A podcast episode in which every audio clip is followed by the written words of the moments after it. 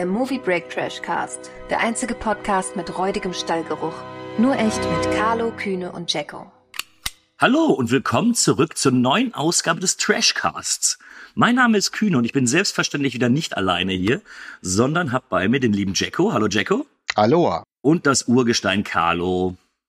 Hello. Wir hätten heute über wirklich zwei sehr, sehr gute Filme sprechen können.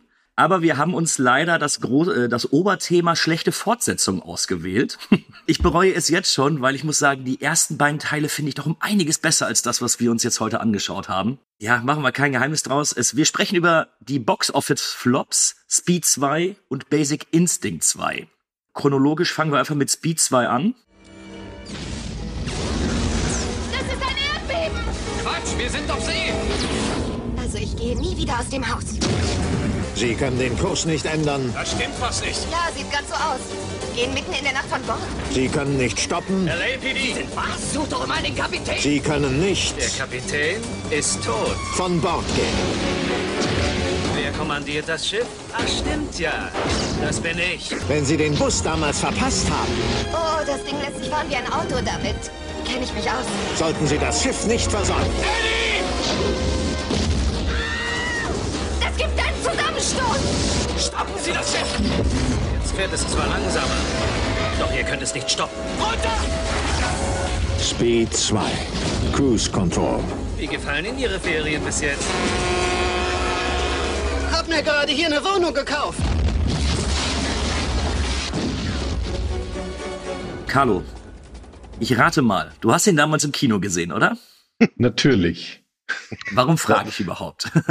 Okay, 97. Wunderschöne, wunderschöne äh, Zeit war das damals. ja.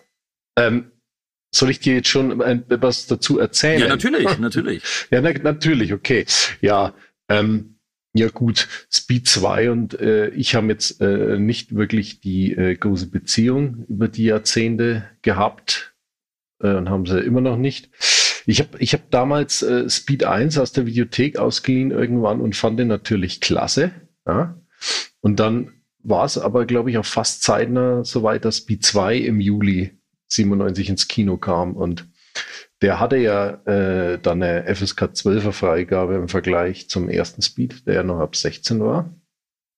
Und ja, habe ich mir gedacht, juhu, kannst du ins Kino und Speed 2 gucken. Dann habe ich dann irgendwann mal an einem Sonntagnachmittag Speed 2 geguckt und äh, fand ihn damals, naja, eher so durchschnittlich, weil ich ja gerade erst den ersten gesehen hatte und äh, habe mir gedacht, hm, ja, äh, Keanu Reeves fehlt. das war, war auch schon ausschlaggebend äh, für mich, dass der wahrscheinlich äh, wenn besser weggekommen wäre. Na gut. Äh, hat man Speed 2 im Kino gesehen, war relativ, äh, ja, nicht, nicht sehr weltbewegend, diese, diese Kinoerfahrung. War, war ein schöner Sonntag mit Speed 2. Jacko, wie war dein Erstkontakt mit Speed 2? Da sieht man mal, was für Profis wir sind. Wir haben die Inhaltsangabe gar nicht vorgelesen. Ja, das machen wir gleich. Das ja, machen wir gut, gleich. dann machen wir es jetzt so. Also, äh, zuerst mal möchte ich, finde ich das schön, dass jedes Mal, wenn du anmoderierst, Kühne sagst, ich bereue es jetzt schon. Du freust dich jedes Mal total auf unsere Filme. Ja, ich hatte das, ich habe noch das Gefühl, als ich äh, noch dabei war, als Pascal auch dabei war, da gab es den einen oder anderen Film, der doch mal ein bisschen besser war. Und seitdem du dabei bist, Jacko, da, Na, warte. So. Muss ich doch mal ganz tief in die Tasche greifen fürs nächste Mal. Nein. Zurück zum Thema. Wann habe ich Speed 2 das erste Mal gesehen? Ehrlich gesagt weiß ich es überhaupt nicht. Und ich habe auch ernsthaft überlegt, jetzt beim Gucken, habe ich den wirklich mal ganz am Stück gesehen? Ich weiß halt, ich habe den wohl, ich habe auf jeden Fall mal reingeguckt. Ich nehme mal an, es wird doch erst bei der TV-Strahlung gewesen sein. Da ich, als der rauskam, ähm, war ich nicht so wirklich scharf auf den Film, muss ich ganz ehrlich sagen. Aber weil ich habe mir schon gedacht, eine Fortsetzung zu Speed kann gar nicht wirklich funktionieren, weil diese Prämisse ist halt, finde ich, schwer zu kopieren. Also nochmal so, dass es funktioniert. Dann, was Carlo schon sagt, da ist halt Keanu Reeves nicht mehr dabei und dafür hast du Jason Patrick. Also viel langweiliger kann man jemanden ja auch gar nicht ersetzen. Ähm, und so auf dem Boot habe ich mir gedacht, weiß ich nicht. Ähm, klingt für mich nicht so spannend. Ich glaube wirklich, ich habe dann nur mal im Fernsehen reingeschaltet. Deswegen würde ich mal behaupten, das war jetzt eine, in, zumindest in einer Gänze eine Erstsichtung für mich. Ja, okay. Äh, ich war 1997 elf und habe mich dann auch ins Kino begeben. Und mir war da klar, ja, Speed 2 ist einer der ganz, ganz großen Filme bisher. und das, das, ja, das Schöne für mich, aber das Schlechte für meine Mutter war, Speed 2 war die zweite Videokassette, die ich damals hatte. Äh, mein Vater hat mir erst Vergessene Welt, Jurassic Park 2 geholt und dann die zweite Videokassette aus der Videothek dann gekauft, war dann Speed 2. Und ich hatte damals keinen eigenen Fernseher und musste dann immer im ähm, Nachmittags, wenn ich was gucken wollte, musste ich dann immer ins Wohnzimmer zu meiner Mutter gehen. Und dann habe ich immer gesagt, Mama, Mama, äh, kann ich noch, kann ich noch einen Film gucken? Und sie lag dann auf der Couch, hat meistens dann irgendwie ein bisschen vor sich hingedöst oder so. Und wir haben so gut wie jede Woche lief dann einmal Speed 2 im Fernsehen. und meine Mutter hat irgendwann nur darauf geantwortet, nicht schon wieder dem im Boot, oder? Ich so, Mutter, doch, genau der mit dem Boot. und ich glaube, also ich könnte mir vorstellen, dass äh, Speed 2 tatsächlich einer der Filme ist, die ich am häufigsten in meinem Leben geguckt habe. Du armes Kind. ja, ich armes Kind. Ähm, aber bevor wir ein bisschen in den Film reingehen, Carlo, kannst du einmal kurz den Zuhörern sagen, worum es in Speed 2 geht? Aber gern. Also, Annie, Sandra Bullock, ist sauer auf ihren neuen Freund. Nein, es ist keine Teenie-Komödie. Schon seit sieben Monaten ist sie mit Alex äh, Jason Patrick zusammen und erst jetzt erfährt sie, dass er Mitglied einer Spezialeinheit ist. Just aus diesem Grund hat sie sich von ihrem letzten Freund getrennt. Das war übrigens Keanu Reeves. Doch Alex hat für ihren Jubiläumstag große Pläne die Annie versöhnlich stimmen. Eine Kreuzfahrt in der Karibik. Annie weiß nicht, dass Alex ihr bei dieser Gelegenheit einen Hochzeitsantrag machen möchte. Genauso wenig anzieht, dass sie sich, äh, dass sich der wahnsinnige Computerspezialist John Geiger, William Defoe ist das, an Bord äh, des Luxuskreuzers befindet und für Terror an Bord der Seaborn Legend zeugt. Kurzerhand übernimmt er die Kontrolle über das Schiff und bringt es auf Kollisionskurs mit dem Festland. Nun liegt es bei Alex und Annie, dem durchgeknallten Bösewicht, das Handwerk zu legen. Hm. Ja. Speed 2. Klingt erstmal ganz gut. Ja. Aber ich sagte ja gerade schon in der Einführung, es handelt sich ja bei dem Film um einen wirklichen äh, Box-Office-Flop. Ähm, ich habe mal versucht herauszufinden, wie hoch denn jetzt das tatsächliche Budget von Speed 2 war. Und ich finde die unterschiedlichsten Quellen und da findet man immer Zahlen von 110 Millionen bis 148 Millionen, die die Kosten des Films irgendwie ein, äh, weitergeben. Und, und als Boxoffice weltweit haben wir dazu gerade mal 165 Millionen stehen. Hm. Also ja, kann man wirklich sagen, ist komplett untergegangen. Passt ja, ja. Schiffbruch für Speed 2. Besonders wenn man eben überlegt, dass der erste Teil bei seinem 30 Millionen Budget äh, 350 Millionen eingespielt hat. Ja, aber auch vollkommen zu Recht. Wenn man überlegt, 30 Millionen hat der nur gekostet. Wenn man den sich nochmal anguckt, schon, schon beachtlich. Ja, gut. Andere Zahlen, ja, ja, ist, ist klar. Ne? Also ich weiß ganz ehrlich nicht, wo diese 148 Millionen herkommen soll. Naja, vielleicht, vielleicht der Budgetunterschied, 148 Millionen wären es mit Keanu Reeves gewesen, als Jason Paddington, da waren es gleich nur noch 110. also ja, ich weiß, Bullock nicht äh, 11 Millionen Gage bekommen dann auch. Äh, 12,5 Millionen. Oder 12,5, naja. Ja, das, das dann, macht schon was her. Ne? Das sind schon mal knapp 12 Millionen mehr bestimmt als beim ersten Film. Ja, das, das Problem ist wirklich, glaube ich, äh, auch der Austausch gewesen. Also Keanu Reeves hatte ja, der war sich ja nie so ganz sicher und stand dann ja auch immer in Verhandlungen mit denen. Ähm, hat ja, glaube ich, zeitgleich hier im Auftrag des Teufels gedreht. Ja. Und auch äh, während des Produktionszeitraums von Speed 2 auch dieses, wie hieß denn der noch, außer Kontrolle? Ja, ist stimmt. So? Ja, ja. Der kam auch äh, zu dieser Zeit raus. Es gibt aber wieder andere Gerüchte oder Berichte darüber, dass er auch gleichzeitig einen gebrochenen Knöchel hatte. Also so ganz schlau wird man aus dieser Produktionsgeschichte von Speed 2 irgendwie nicht. Mhm. Breaking News, Keanu Reeves bricht sich den Knöchel, um nicht mehr Speed 2 mitspielen zu müssen. aber jetzt müsste ich euch mal fragen. Ich, ich meine, meine Meinung zu dem Film hat sich etwas geändert, das gebe ich zu. Ich glaube nicht mehr, dass es der herausragendste Film der Filmgeschichte ist. Ähm, aber auf dem Papier klingt's doch erstmal ganz vernünftig, finde ich. Ja, also es ist natürlich, äh, kannst du sagen, äh, stirb langsam Prinzip. Ne? Also wenn man stirb langsam hernimmt, äh, äh, den ersten und den zweiten und die vergleicht, waren es ja praktisch ein und dieselben Filme. Der eine im Hochhaus, der andere am Flughafen. Mhm. Haben aber mhm. eigentlich sind ja beide total klasse. So, Speed hast du den Bus, jetzt ziehst das Konzept drüber und machst das einfach auf dem Luxusliner. Da kannst du auch was Cooles draus machen. Und äh, die Fortsetzung nach dem Erfolg vom ersten war ja, war ja auch vorprogrammiert. Und letztlich ja, man erwartet ja äh, irgend, irgendein Gefährt, das irgendwo unkontrolliert in der Gegend rumdüst und äh, die Helden müssen wieder den Tag retten und du musst drumherum natürlich alles schön spektakulär gestalten. Natürlich Speed 2 ist ja eine Fortsetzung, also muss ja automatisch auch alles spektakulärer werden, was ja äh, mit, mit so einem Luxusliner ja auch äh, möglich ist. Das Ding ist jetzt zehnmal größer als der, der Bus in Speed ja. 1 natürlich. Also kannst du da noch mehr platt machen, äh, was so wenig auf dem äh, Wasser äh, noch äh, sich in den Weg stellt. Und ähm, ja, also man, man kann da einen ganz tollen Actionfilm eigentlich draus machen, aber ähm, der Film, wenn man jetzt dann mal in den nächsten Minuten dann durchgehen werden, da werden wir merken, also er hat so einige wirklich massive Schwachstellen. Oh ja, oh ja. Also darf ich mal kurz da schon mal reingrätschen. Du meintest ja mit diesem Boot, weil das halt auch größer ist, da könnte man mhm. äh, noch mehr machen. Also ich finde eigentlich, dass der Film, der wäre geiler, wenn der auf einem Pferd spielen würde zum Beispiel, als auf einem Boot. weil die Größe ist hier schon mal das erste Problem, weil der, der Film heißt Speed. Und auch wenn so ein Boot ja schon schnell fährt, du hast nie das Gefühl von Geschwindigkeit in diesem Film. Nie. Selbst ja. am Ende nicht so wirklich. Wenn der Film Unstoppable hießen würde, würde ich sagen, okay, das passt. Aber Speed, ähm, für mein Empfinden, ist hier wenig Speed drin. Äh, ich, ich, doch, finde ich schon. Weil es den ganzen Film eigentlich ja darum geht, dass sie das Boot in irgendeiner Art und Weise stoppen müssen. Ich sag ja, das unstoppable. Ich sehe hier keine Geschwindigkeit drin, keine gefühlte Geschwindigkeit. Weißt du, wie ich meine? So ein Boot äh, fährt wahrscheinlich auch schneller als, als der Bus mit seinen 50 Meilen pro Stunde. Aber in dem Bus ist ja immer da ist ja immer hoch, hoch äh, Geschwindigkeit gefühlt, weil da auch immer irgendwas im Weg ist und die müssen immer schnell auf irgendwas reagieren.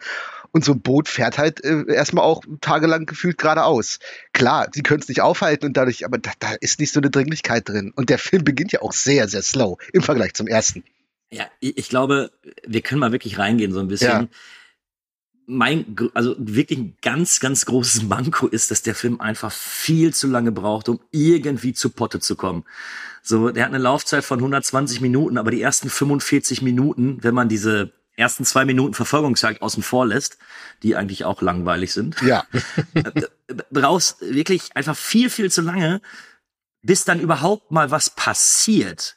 Und selbst nach 45 Minuten, wenn dann die eigentliche Katastrophe beginnt, habe ich immer noch nichts, was Speed ist. Das sag ich dann ja. Dann habe ich das auf dem auf ja. dem Rettungsboot, dann habe ich diese Verfolgungsjagd innerhalb des Bootes, wenn das geflutet wird und so. Aber das sind eben für mich so ganz normale Standard-Set-Pieces, so wie du einen Actionfilm auf dem Boot drehst. Aber ja, ich glaube, den Film kannst du erst so in der letzten halben Stunde Speed nennen.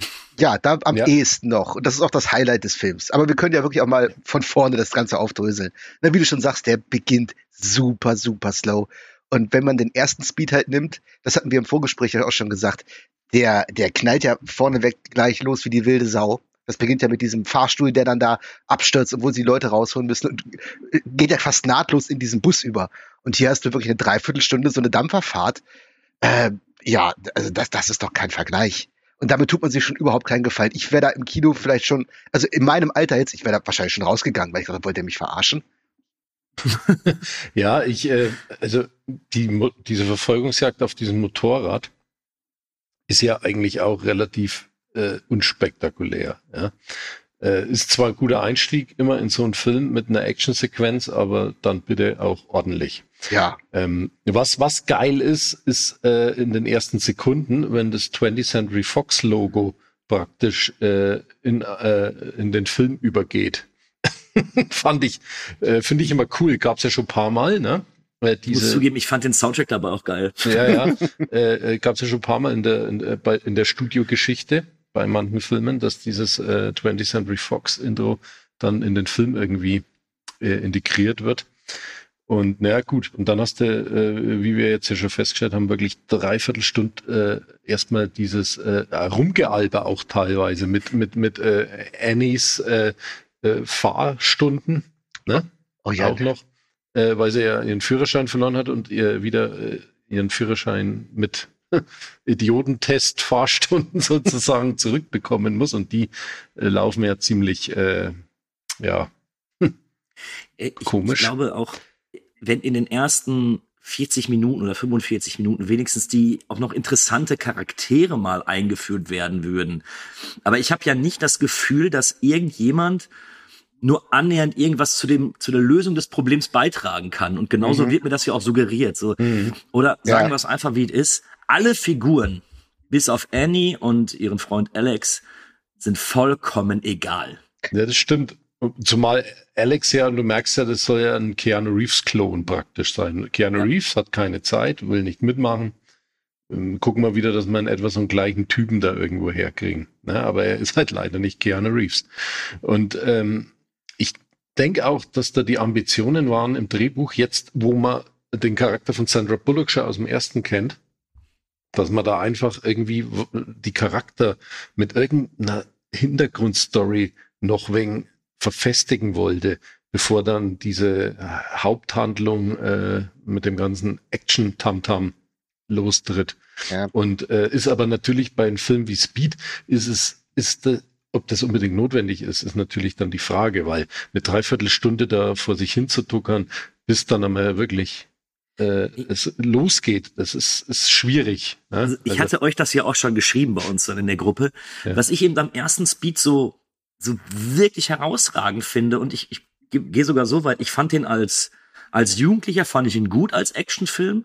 Mittlerweile mit einer anderen Sicht darauf finde ich ihn herausragend, weil es einer der wenigen Filme ist, der es wirklich schafft, die komplette Story, die komplette Charakterentwicklung, das Ganze drumherum in einer Action-Szene einzubauen. So, du hast im ersten Teil hast du fünf Minuten, vielleicht zehn Minuten Exposition und sonst bist du nur auf Action.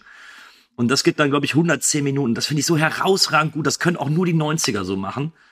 Ähm, ja, und jetzt guckst du dir eben den wieder an und denkst dir, ja, aber warum habt ihr das denn so gemacht? Ja, also vom Tempo her ist der erste Speed wirklich unangefochten immer noch. Der haut so raus und das macht, das ist auch das, was den auch noch so gut macht und was auch sein Vorteil ist, weil du über diverse Schwächen da eben ganz, ganz locker hinwegsehen kannst, weil du gar nicht drüber nachdenken kannst. Weil da passiert ja alles nur im Affekt. Und selbst wenn die da mal eine Sache raushauen, so eine relativ hanebüchende äh, äh, Idee haben oder so, auch das finde ich da noch irgendwo nachvollziehbar, weil du bist da halt in einem Bus, der geht jede Sekunde hoch, du kannst nicht stehen bleiben, du hast irgendwie immer das Gefühl, gleich irgendwo gegenzufahren. Also da probierst du natürlich auch jeden Blödsinn aus, auch wenn es total ir- irre klingt. So, dann macht das auch wieder für die Situation irgendwie Sinn. Hier finde ich wie du auch sagst, wie, wie du schon sagst, du kannst nicht drüber nachdenken. Ja. So in dem Film wird ja einfach gesagt, wenn die auf dem Highway fahren, ja, da fehlt ein Stück. Ja, so, egal, Das ist rüber. totaler Schwachsinn, Ja. dass die da drüber springen. Ja, natürlich. Aber dir ist das, aber du hast fünf Minuten, wirst du damit konfrontiert. Ja, wir, wir müssen da jetzt drüber springen. Ja, eben, das meine ich ja. Du, du hast keine Ruhe, du, du denkst nicht darüber nach und sagst, du lässt dich direkt darauf ein und sagst so, Jo. ja, die müssen da jetzt rüberspringen. So. Exakt. Und hier hast du eigentlich immer gefühlt viel zu viel Zeit zu überlegen, was die da eigentlich veranstalten. Und was ich auch total, also, oh, dieser Typ, dieser Jason Patrick, der hat ja auch, der ist auf diesem Boot, also wir können ruhig die erste Hälfte jetzt schon fast überspringen, weil da passiert gefühlt wirklich gar nichts. Ja. Ne? Und es geht ja eigentlich erst los, als hier der John Geiger, der von Willem Dafoe übrigens, der wieder mal klasse gespielt, ne? Willem Dafoe völlig im, im Mad Dog-Modus. Der hatte Bock. Der, Der hatte auf jeden der Fall hatte Bock. richtig Bock, so, ne? Ähm, der übertrifft sogar, was, was das Mad Dog-mäßige angeht, noch Dennis Hopper aus dem ersten Teil. Also der Vollgas wieder, ne? Der ist der Einzige, der hier Vollgas gibt. So, und das geht ja eigentlich erst los, als der dann ja seine, seine, seine Sprengsätze äh, äh, da zündet und quasi die, die Crew zwingt, ähm, die Passagiere zu evakuieren. Ne? Und dann wird, wird ja so gesagt, so, ab aufs Boot, hier ist ein Feuer an Bord ausgebrochen. Und was macht Jason Patrick? Er zweifelt erstmal an, ob es da wirklich brennt. Also, wo ich mir denke, was?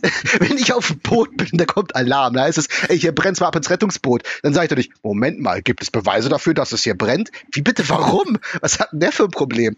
Ne? Und das, Die ganze, die ganze Figur von Alex Shaw ist, entschuldigt den Ausdruck, der ist ein Wichser. Ja, und vor allem, Wenn er dann, wenn er irgendwann mit dem Typen da unten steht und sagt, äh, was ist das hier? Äh, flutet das. Ja, ja nee, das können wir das nicht ist das fluten. nächste, genau. Haut er erstmal alles kaputt. Das ist, der der hat keine Ahnung von Booten, null keine Ahnung, aber sagt dann, yo, wir fluten das. Und dann sagt er, sind Sie bescheuert? Doch, das machen wir. Und ist natürlich auch richtig. Ich meine, wie gesagt, bei Speed 1, da kann man auch sagen, wenn der, wenn der da so eine Idee gehabt hätte, kann man sagen, gut, das ist jetzt aus der Not geboren, wir müssen jetzt irgendwas machen. Aber hier hast du das Gefühl, nee, wir könnten auch erstmal noch jemanden fragen, der sich damit auskennt oder irgendwas anderes.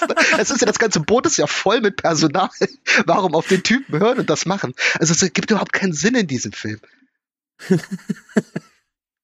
Ja, also der Weißt du, auch ist ja nicht so, dass- so charakterlos einfach Ja, äh, also um das nochmal zu gezeichnet. um das zu Ende zu führen, wenn in dem Bus von Speed 1, wenn der voll gewesen wäre mit Mechatronikern, Kfz-Mechanikern, mit Physikern oder so, dann hätte das auch eine ganz andere Wirkung. Ne? Aber hier, wie gesagt, sind ja lauter Fachmänner an Bord. Also warum auf diesen Hampelmann hören mit seinen verrückten Ideen? So, Entschuldigung. Ja. Nee, nee, du hast, du hast ja wirklich nicht ganz unrecht. Und tatsächlich, ich glaube, ein weiteres Problem ist einfach, dass zumindest in der zweiten Hälfte des Films die, die Action-Szenen nicht gut genug sind, dass du immer noch darüber hinwegsehen kannst. Ähm, so mit dem, mit diesem Rettungsboot, so das ist auch so ein, wo dieses Rettungsboot da hängt, das Boot fährt wieder los und oh nee, vielleicht fällt das Rettungsboot mit den ganzen Leuten runter, wir müssen die jetzt retten. Es ist ein bisschen lame. Ja, das ist so ein bisschen wie die Fahrstuhlszene aus dem ersten Teil, nur ein langweiliger. Ja, ja, Mhm. Ganz genau. Also ohne diese, ohne diese Dramatik dabei und Ja. auch das Fluten. Ja, das sieht ganz nett aus, das ist nicht schlecht gemacht, aber so, ich hatte jetzt auch nie das Gefühl, dass, dass, sie da jetzt wirklich ertrinken könnten oder so, oder dass es jetzt ein riesiges Problem für alle Beteiligten ist. Ja, man hätte ja Speed 2 auch durchaus wie so einen Katastrophenfilm dann tatsächlich aufziehen können, so wie, was ich, Poseidon Inferno oder sowas.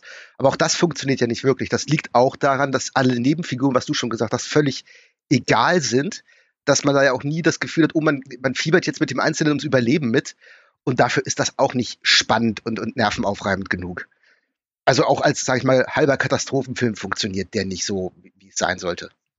Naja, da äh, zielt der Film auch gar nicht darauf ab irgendwie. Er will ja, er will ja wieder nochmal das kopieren, was äh, Speed 1 gemacht hat. Also muss ja dieses Boot ständig irgendwie in Bewegung bleiben. Ne? Also es kann ja nicht irgendwie kippen oder ne, auf, dem, Ja. auf dem Rücken liegen oder so. Ähm, und dann wäre es ja relativ schnell vorbei gewesen. Äh, ist einfach, äh, die beginnen einfach zu spät mit, mit der Hauptaction und müssen dann natürlich, wenn sie sich so vorgenommen haben, da einen Zwei-Stunden-Blockbuster draus zu machen, irgendwie das ja in die Länge strecken. Also äh, es gibt, sag ich mal, wahrscheinlich, weil ja nicht viel auf, äh, auf dem Meer unterwegs ist, also hast du nicht so viel Anlaufstationen, wo du irgendwas ähm, Spannendes in die Wege leiten kannst. Also du hast zu wenig Möglichkeiten, um da richtig auf so eine Länge viel Action auszubauen. Ne? Und deswegen äh, greift der ja ab dem Moment auch erstmal intern ins Boot ein, ne? mit diesem Fluten und zack, zack, zack. Da, und äh, ähm, ja, aber das hast du ja relativ schnell dann abgehandelt und äh, da, da hält er sich auch zu lang auf. In diesem Mittelteil hält Ja. er sich Ja. zu lang auf.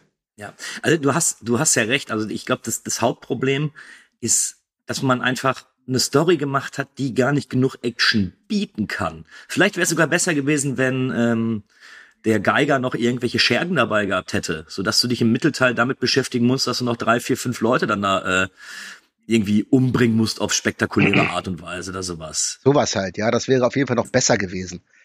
Aber deswegen meine ich ja auch, dass mich von Anfang an diese Idee mit dem Boot eigentlich stört, weil ich finde, das ist keine gute Idee für einen Film, der so sein will wie Speed. Das äh, weiß ich nicht. Da hätte man was anderes nehmen sollen. Na, na ich, ich will dir doch, ich gebe dir ein bisschen Unrecht. Mhm. weil ich denke, dass gerade, ich springe jetzt einfach mal ins letzte Drittel rein und ich weiß nicht, ob es einfach daran liegt, weil ähm, der zwölfjährige Kühne wieder noch in mir drin war und sich überlegt hat, ja, also ich fand das, den Schluss fand ich relativ geil. Der war deutlich besser als alles andere, was man vorher gesehen Also hat. ab dem, ab dem Moment, wo sie dann auch eben probieren, wo du dann auch die Tagaufnahmen hast, wo das alles noch ein bisschen, bisschen geiler aussieht. So du, du siehst einfach äh, die Größe des Bootes. Und ab dem Moment, wo sie versuchen, das Stahlkabel dann da in die Schraube reinzubringen, die Szene fand ich gut. Aber ganz ehrlich, mit dem Öltanker fand ich genial. Genial würde ich nicht sagen, aber es ist deutlich besser als alles andere, was du davor serviert bekommst. Aber da sind ja leider schon fast anderthalb Stunden ins Land gezogen. Das ist halt auch das ja, Problem. also es ist das Finale, kannst du schon sagen. Also es ist, Ja. es ist das Finale und da holen sie dann natürlich alles raus, was geht. Und dann machen sie es auch wirklich gut und handwerklich auch ganz ansehnlich, äh, so richtig, wie man es kennt aus den 90ern vom Blockbuster-Kino, wirklich Schauwert an Schauwert, aber kommt halt echt zu spät. Dann. Ja, ich glaube auch. Aber wie gesagt, ich bleib dabei, wo die per Hand das Ding drehen. Also das fand ich wirklich. Ja. Also das hat mich dann so in den in den einem oder anderen Moment doch an die Spannungskurve von dem ersten Speed erinnert. Ja, von mir aus kann ich das schon nehmen. Aber wo du es gerade erwähnst, die Szene mit dem Stahlkabel, da passiert für mich auch einer der dümmsten Momente im ganzen Film eigentlich. Ähm, das ist, wenn, äh, wenn Annie, also wenn Sandra Bullock, äh, Jason Patrick an dem Stahlkabel wieder rausziehen will. Er ist ja eigentlich schon an der Oberfläche, da kommt Willem Dafoe von hinten, hält die Pistole an den Kopf und fordert sie auf, lass ihn los ne, lass ihn los und bedroht sie die ganze Zeit mit der Pistole. Und ich dachte mir, warum schießt du dem Typ nicht einfach in den Kopf? Der ist ein halber Meter vor dir im Wasser und kann nicht weg. Also wenn du willst, dass der stirbt, dann schieß ihn doch einfach. Das macht überhaupt keinen Sinn. Und dadurch wird er ja letztlich gerettet, weil sie lässt ihn natürlich los, aber er kann sich halt irgendwie retten. Hätte er ihn erschossen, wäre es vorbei gewesen. Also, was? naja, Ja, gut, aber also da muss man aber wirklich sagen, der Film, der strotzt vor dummen Sachen. ja, aber das hat mich wirklich, das hat mich fast schon rausgekegelt. Das war so Was dämlich. mich richtig gestört hat, ist, wenn er dann Geiger verfolgt. Geiger setzt sich dann ja auf das Boot, auf das kleine Boot und fährt mit Annie weg. Und jetzt überlegt äh, Alex, hinten vom Boot runterzuspringen. Warum auch immer, ist im Wasser, aber in diesem Moment fährt das Boot scheinbar nicht, weil er kann ohne Probleme über die Heckklappe wieder reinklettern. Äh, da habe ich, äh, da hab ich wirklich gedacht, habe ich jetzt was verpasst? Das, das war dumm. Äh, ja, Das, das fand ich dumm. Ähm, ich meine, Jan de Bond hat ihn ja inszeniert. Und Jan de Bond ist ja schon eine ge- gewisse Größe in Hollywood. Zwar nicht unbedingt mit seinen Filmen, die er gedreht hat, aber auch so von, von den Kamera ein, äh, von der Kamera her. Er hat ja auch äh, Stirb langsam gedreht, beziehungsweise, die, beziehungsweise die Kamera geführt. Ähm, fandet ihr, dass der Film gut aussah? Äh, naja, ich würde eher sagen, eher so typisch 90er Jahre Blockbuster äh, Standardware in dem Sinne, also keine, keine weltbewegenden äh, Einstellungen, wo du sagst, boah, jetzt, äh, das schaut aber der mal dermaßen geil aus. Also äh, es war, war einfach recht, es war, ich sag mal, gekonnt, aber halt so, so einfach Standardware. Nix, nix Großartiges ja. kameramäßig. irgendwie fast schon so ein bisschen wie so eine, so ja, ich muss das jetzt machen, damit ich zu Hause noch ein Schnittchen schmieren kann, ne?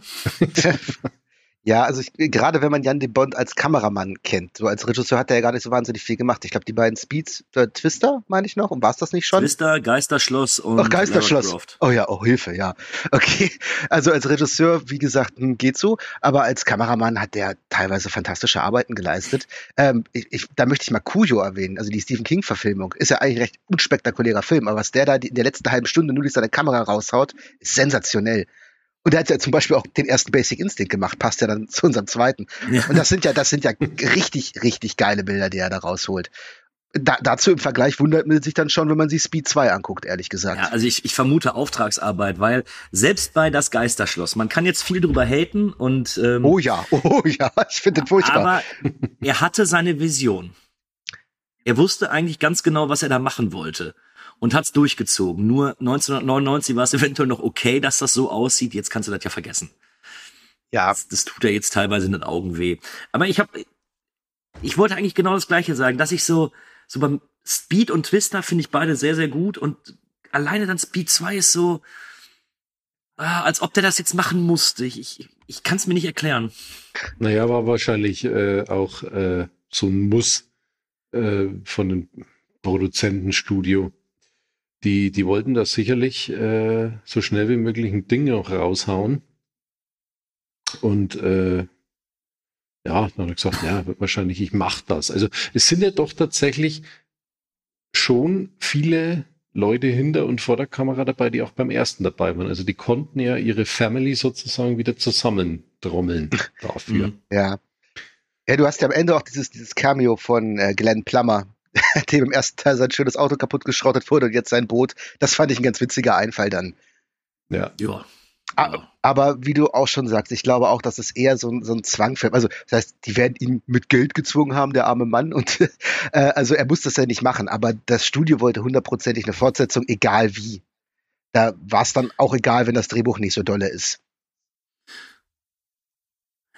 Aber du hast gerade noch so eine schöne Geschichte über das Finale erzählt, Carlo. Das, das sollten wir den Zuhörern nicht, weil ich habe es nicht gewusst, dass es so gedreht worden ist. Äh, sie können ja später das, den Luxusliner stoppen, indem sie in eine Hafenstadt reinfahren. Und so bescheuert das jetzt klingt, ja, die machen das wirklich. Also die fahren ähm, wirklich dann in, diese, in dieses kleine Örtchen da rein und mähen dadurch ja alles nieder. Wie hat euch die Szene gefallen? Ja, die ist natürlich äh, das absolute Highlight, ne? Ja, beste Äh, Szene im von Film. dem Beste ja, Szene. Und, äh, die, die beste Szene, ja. Ich Und bleib das dabei. ist- das mit dem Tanker finde ich besser, aber ja, ihr redet nur. Ja, Alles ja, gut. ist, ist jetzt, äh, wo ich dann eben mir nochmal ein Making-of dazu angeguckt habe, ein gutes altes aus dieser Zeit und dann tatsächlich feststellen musste, dass da ja tatsächlich so eine Hafen-City, so eine kleine, aufgebaut wurde mit Häusern und, und äh, Steg und äh, Schiene durchgelegt. Praktisch den äh, vorderen Teil des Schiffes nochmal nachgebaut in Originalgröße und mit circa 40 km/h da durchgeschoben durch das ganze Ding. Äh, das ist schon, das ist schon Können, würde ich mal behaupten. Also äh, heutzutage würdest du das einfach am Computer machen, ne? Dann schaut's wieder scheiße aus. Ja, au außer du heißt Christopher Nolan und drehst Tenet, ne? Der hat das ja auch gemacht mit seinem Ja, Flugzeug, gut, ja. ja. Ja, aber damals halt noch echte Handarbeit, ne? Also Ja, das ist dann schon, schon klasse. ja, muss ich Carlo recht geben, das ist, sieht toll aus, auch ohne dieses Hintergrundwissen. Man sieht auch tatsächlich, dass da wirklich was zu Bruch geht. Und dass da wahrscheinlich wenig äh, digital nachbearbeitet wurde. Mhm. Ja. Also ich, ich muss sagen, für mich hat die letzte halbe Stunde doch noch wieder ein bisschen was rausgeholt, weil tatsächlich habe ich, als ich den Film jetzt noch mal, ich bin jetzt ein paar Jahre, oder, boah, vielleicht schon, ich habe den noch nicht mal auf Blu-ray, ich habe den glaube ich nur auf DVD noch. Ähm, da habe ich mir noch so gedacht, so, warum, Christian, fandest du den damals eigentlich so gut? Und wieso hast du den Minimum einmal die Woche geguckt?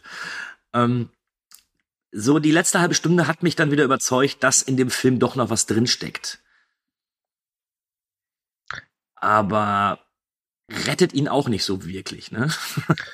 Nee, nee, absolut nicht. Ich finde, es rettet ihn davor, ein, ein wirklich miserabler Film zu sein, weil das muss man anerkennen, in der letzten halben Stunde passiert dann doch mal was, da ist ein bisschen Wumms drin und das sieht dann zum Teil auch recht gut aus. Also zumindest diese Szene mit dem, äh, wo das Schiff da eben diesen Ort zerlegt, das sieht wirklich klasse aus. Und Mhm. da, da äh, ist, verdient er sich den Namen Speed zumindest ansatzweise. Ja. Wie findet ihr denn, äh, denn den Humor? Weil ich habe jetzt das Gefühl, sie wollten natürlich, ja, so als Gag Queen wollten sie dann eben äh, Sandra Bullock nehmen.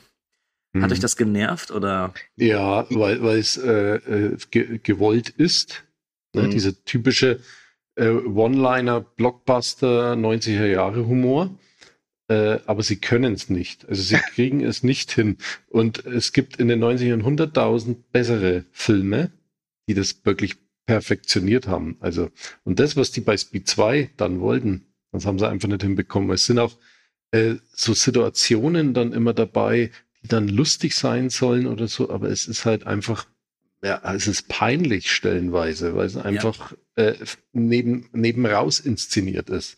Ja. Da denke ich an diese Szene mit der Kettensäge. Ach ja. ja. Ich könnte hier rausgehen, wenn sie die Kettensäge wegnehmen. Und sie hält dem das Ding ins Gesicht rein. So, oh ja, lustig ist das jetzt nicht. Nee, ich muss auch sagen, Sandra Bullock nervt mich generell etwas, deswegen bin ich davor belastet. Aber im, im, im Vergleich zum ersten Teil finde ich sie extrem nervig. Und das liegt auch daran, wie sie geschrieben ist. Nicht nur, wie sie spielt, sondern wirklich, wie das geschrieben ist. Dann, Ja, dann, obwohl sie, im, obwohl sie im ersten Teil ja die Haupt- oder mit eine der Hauptrollen hat, habe ich aber im ersten Teil auch nie das Gefühl, dass sie da jetzt zum Hauptcast gehört. Mhm. So, da ist es dann für mich Dennis Hopper, dann ist es der äh, Jeff Daniels, dann ist es Keanu Reeves und der Bus an sich. So der Bus kommt doch von Sandra Bullock. Ja. ja, aber es ist tatsächlich so. Der Bus ist da schon der größere Star. Nein, aber ich fand sie eben im ersten Teil okay, so, weil sie da auch natürlicher wirkte irgendwie. Obwohl, ja genau, aber da funktioniert das ja auch. So, wenn ich auf äh, zwei Stunden fünf oder sechs One-Liner bekomme, dann ist es wahrscheinlich besser, als wenn ich auf zwei Stunden äh, 17 bekomme und Ja. davon Bomben dann 15. So. hm. Ja, hundertprozentig. Also der Film macht auch das falsch.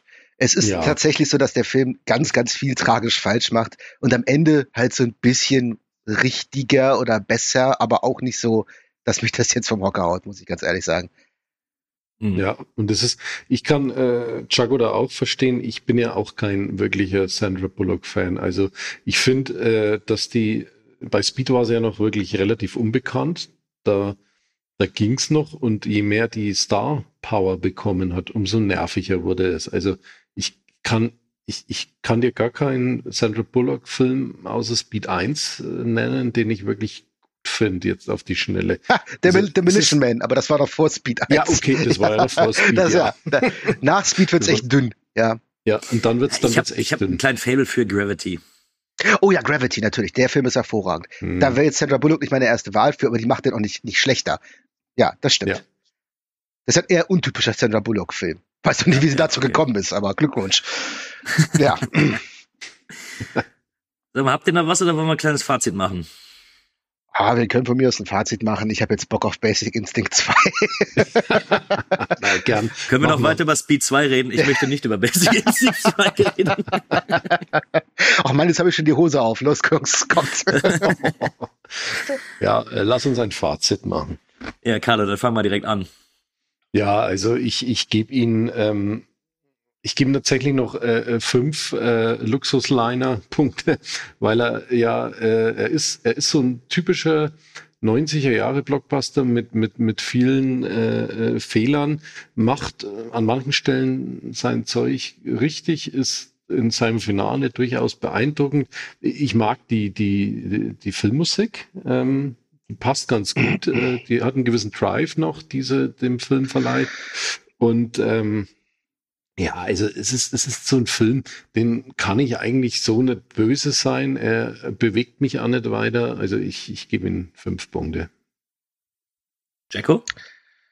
Ja, ich würde sagen, der Film ist als Fortsetzung von Speed eine maßlose Enttäuschung und ähm, macht dahingehend auch wahnsinnig viel falsch. Der ist viel zu langsam, der vermittelt dir auch selbst im Finale nicht das notwendige Gefühl von Geschwindigkeit oder Dringlichkeit, obwohl er dann ein bisschen spektakulärer wird. Ähm, ja, einfach von, von der ganzen Idee, vom Konzept her haben sie das, sind sie das völlig falsch eingegangen. Ich habe die ersten 90 Minuten da wenig dran gefunden und ähm, war, war da schon geneigt, eine ganz, ganz miese Bewertung zu geben. Die letzte halbe Stunde ist äh, gemessen daran aber dann schon wieder fast schon großartig, also im Vergleich zu dem, was vorher passiert, so gesehen, okay. Ja, ich würde dem insgesamt so vier Punkte auf der Geiger-Skala geben, aber mehr, mehr, ist, mehr ist da beim besten Willen nicht drin. Ja, ich verstehe euch voll und ganz. Ich weiß nur nicht, warum ich ihn immer noch irgendwie mag. Und ich kann es mir wirklich nicht erklären. Ich, ich weiß nicht, ob es mehr ein Guilty Pleasure ist, ob es mehr diese Erinnerung an früher ist, wie gut ich damals den Film fand, dass ich ihm jetzt nicht ganz so böse sein kann. Ähm, ich weiß, dass er ganz, ganz viele Sachen falsch macht. Es gibt furchtbare Dialoge, es gibt furchtbar dumme Sachen. Der braucht zu lange, aber irgendwie die letzte halbe Stunde holt mich dann immer noch so weit raus, dass ich ihm noch mit Ach und Krach tatsächlich äh, sechs von zehn explodierenden Öltankern geben kann. Verstehe aber jeglichen Kritikpunkt, akzeptiere ihn auch und kann mir einfach nur nicht erklären, warum mein Kopf sagt, nee, komm. Naja, Nostalgie ist eine Hure. Es ist so, ne? Ja, Aber ja, das ja. erklärt auch viel. Das ist ja auch so. Ich meine, es gibt ja auch Filme, die ich früher als Kind ganz oft gesehen habe. Und wenn ich die heute gucke, äh, manchmal sehe ich, okay, der ist wirklich nicht so gut. Und manchmal denkt man sich, ach, aber eigentlich mag ich den doch. Ist einfach so, ne? Ja, ja. Ja, gucken wir mal, ob sich vielleicht bei unserem zweiten Film auch ein kleines Guilty Pleasure versteckt. Wir reden nämlich jetzt über Basic Instinct 2. Ich vertraue dir. Du vertraust mir. Meiner Ansicht nach wird Miss Tumers Verhalten von etwas getrieben, das wir als Risikosucht bezeichnen. Ich vermute, die einzige Grenze für sie wäre ihr Tod. Der Richter hat sie laufen lassen. Ich wette mit Ihnen. Sie wird es wieder tun. Was machen Sie hier? Sie haben gesagt, ich leide an einer Risikosucht. Ist das nicht genau das, was Sie wollten? Demnächst im Kino. Spielen Sie keine Spielchen mit mir. Sie glauben, ich hätte ihn getötet. Der Wille zu überleben ist der stärkste aller Triebe.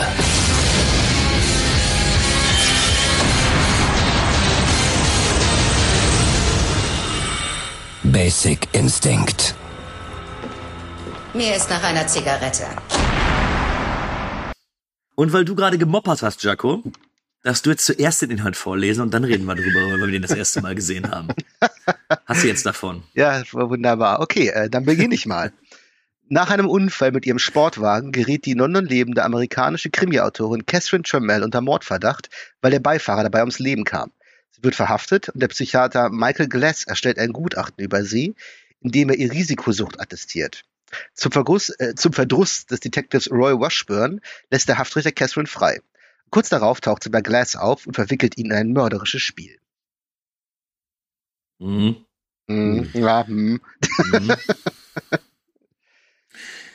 Äh, Carlo, Hm. Martin, hast du ihn?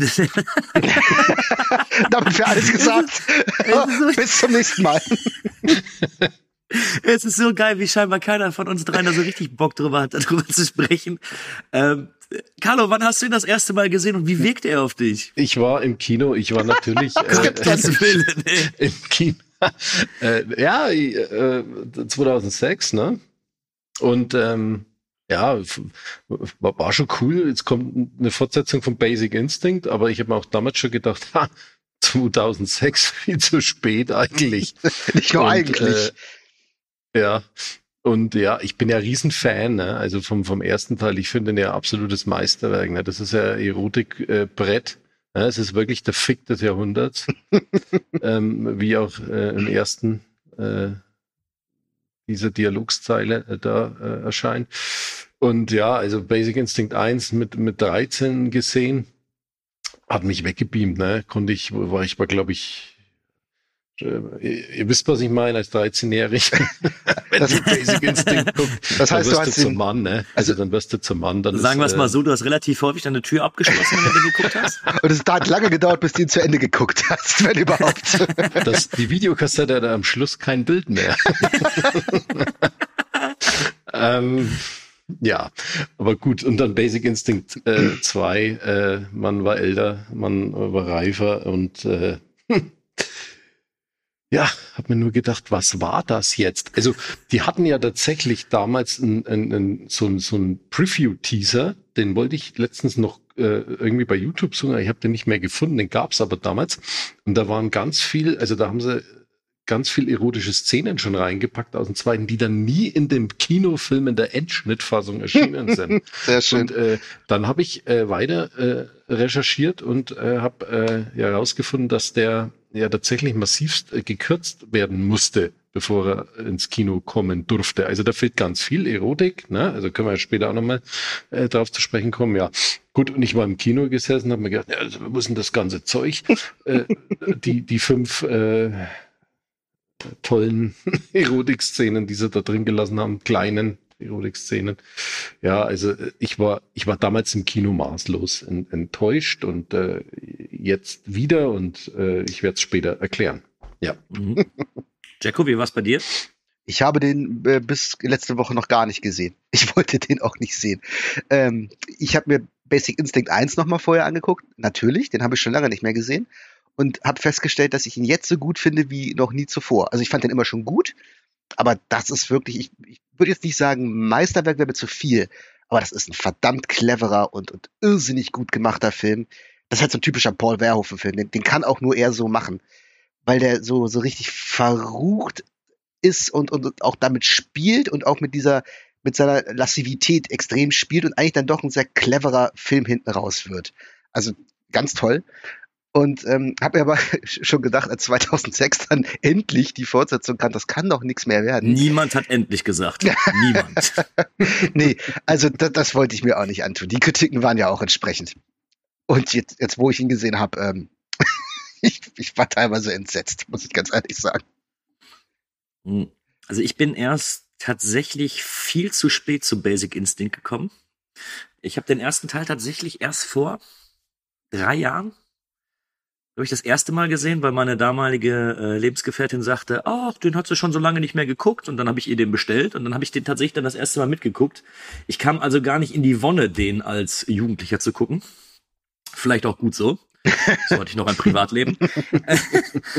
und ähm, ich finde den ersten wirklich gut, so als Thriller. Ich bin aber jetzt auch nicht der große Fan von äh, Erotik-Thrillern per se. Also so äh, Thriller sehr gerne. In den meisten Fällen finde ich Erotik-Szenen in solchen Sachen so daneben, so das wirkt meistens wie gewollt und nicht gekonnt. Aber das ist beim ersten Basic Instinct glücklicherweise nicht der Fall.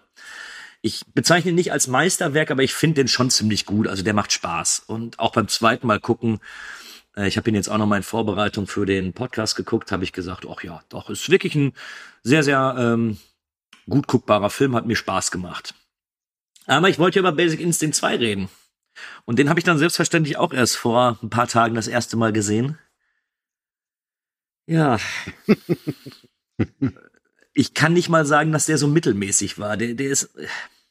Das sagen wir, wie es ist. Der ist hundsmiserabel. Also da gibt es, ja. glaube ich, auch keine zwei Meinungen drüber. Ne? Ähm, nee, komm, da, gehen, wir, gehen wir wirklich mal rein.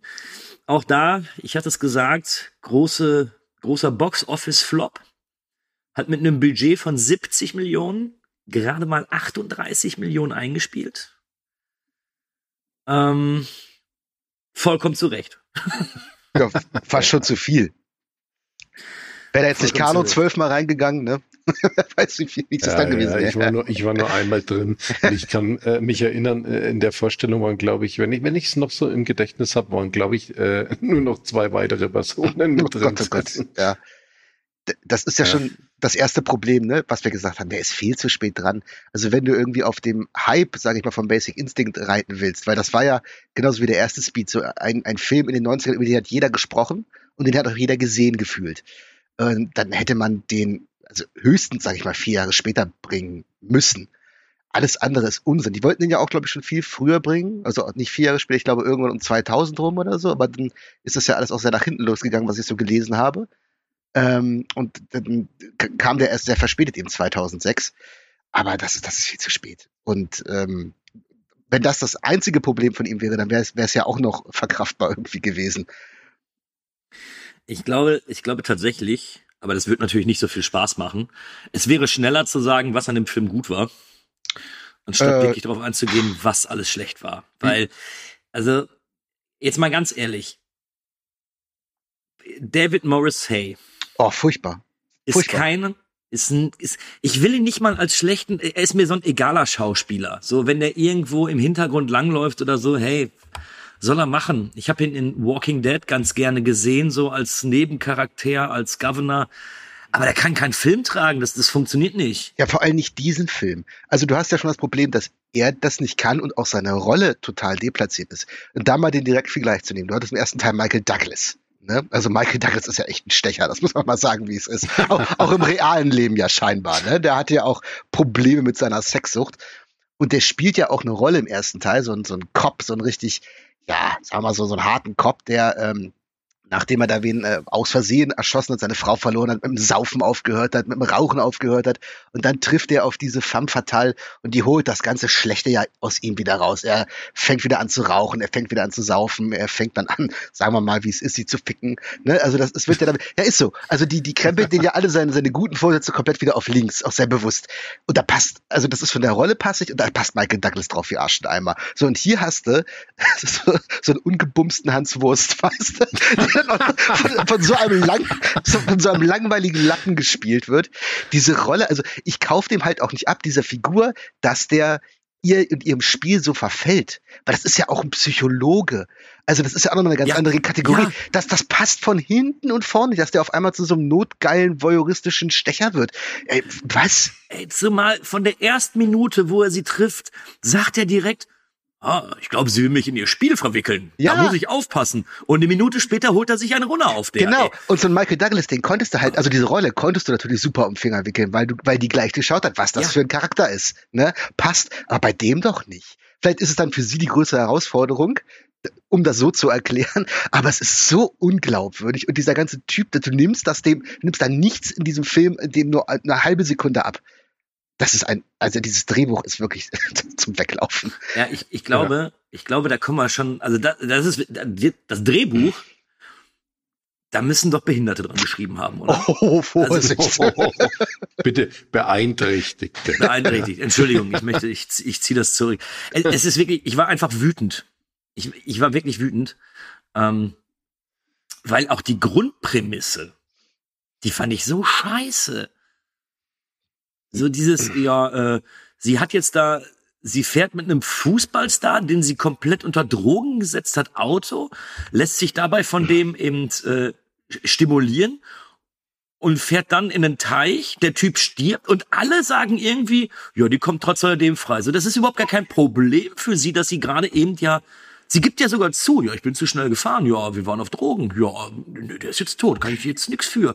Ja, gut, Catherine, dann äh, kannst du jetzt wieder rein. Ja, vor allem, es scheint ja niemand ihre Vorgeschichte zu kennen. Irgendwann später ja. wird das erwähnt, aber zu dem Zeitpunkt spielt es überhaupt keine Rolle. Wollt ihr mich verarschen? Wisst ihr nicht, wer die ist? Habt ihr kein Fernsehen in England? Was ist denn da los? Also das, äh, ja, das spielt da ja auch noch mit rein.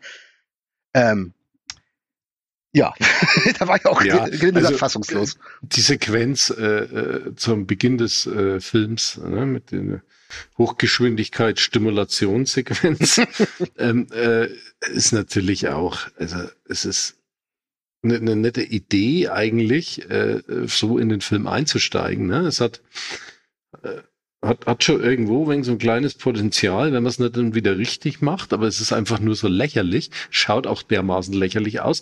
Und da kann man gleich mal rüberschwenken. Die Optik von diesem ganzen Film guckt dermaßen billig aus. Ja, billig ist das auf, richtige Wort. Mhm. Auf, auf digital äh, Soap-Niveau äh, poliert irgendwie. Ja.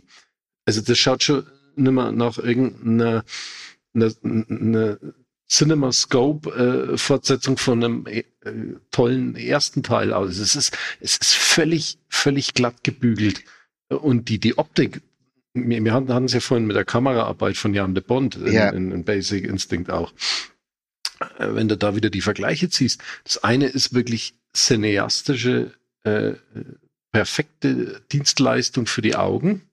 Und äh, jetzt kommt äh, eine Fortsetzung von so einem Megakracher und präsentiert ja so eine Optik und Basic Instinct lebt ja von der Optik und dann, warum mache ich es bei Basic Instinct 2 dann auch nicht und hau so ein Soap, Soap-Bild da rein, also furchtbar. Ja hundertprozentige Zustimmung. Also gerade der erste Teil lebt ja auch von diesen Bildern und dieses, der ist ja auch auf Hochglanz im Prinzip, aber so dieses, dieses, dieses edel verruchte Hochglanz. Das ist wirklich wie so eine, wie so eine Edelnutte. Und hier hast du ja, wirklich so, so ja. eine billig geschminkte Ekli, die auch auf teuer äh, machen will, aber halt wirklich so, so, so eine Bordsteinschwalbe. Also so im Vergleich. Ja, trotz alledem steht die dann hinter Pokodomene, weißt du? ja, genau, genau so. Das mal, genau das ist es. Der will auch so auf Edel und Hochglanz machen. Das sieht dabei furchtbar billig aus. Aber da haben wir doch schon mal einen schönen Punkt, weil ja, der erste Teil, der spielt natürlich so eine Erotik oder seine Sexiness ziemlich gut aus. Mhm. Und jetzt in dem Teil fand ich, also ich möchte jetzt dieses Wort einfach benutzen, es war absolut cringe. Ich habe mich, ich habe mich stellenweise geschüttelt und geschämt für manche Dialoge, ja, ja, ja. die so richtig peinlich auf sexy gemacht worden sind.